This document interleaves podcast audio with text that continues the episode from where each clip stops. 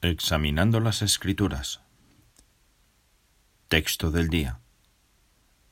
Miércoles 7 de abril. Todos los que desean vivir con devoción piadosa en asociación con Cristo Jesús, también serán perseguidos. Segunda Timoteo 3:12. En el año 2018, más de 223.000 publicadores vivían en lugares donde nuestras actividades religiosas estaban proscritas o restringidas. Esto no nos sorprende, pues los cristianos verdaderos sabemos que se nos perseguirá.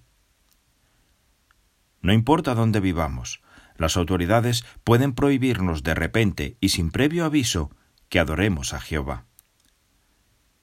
Si se proscriben nuestras actividades, podríamos llegar a la conclusión de que ya no tenemos la aprobación de Dios.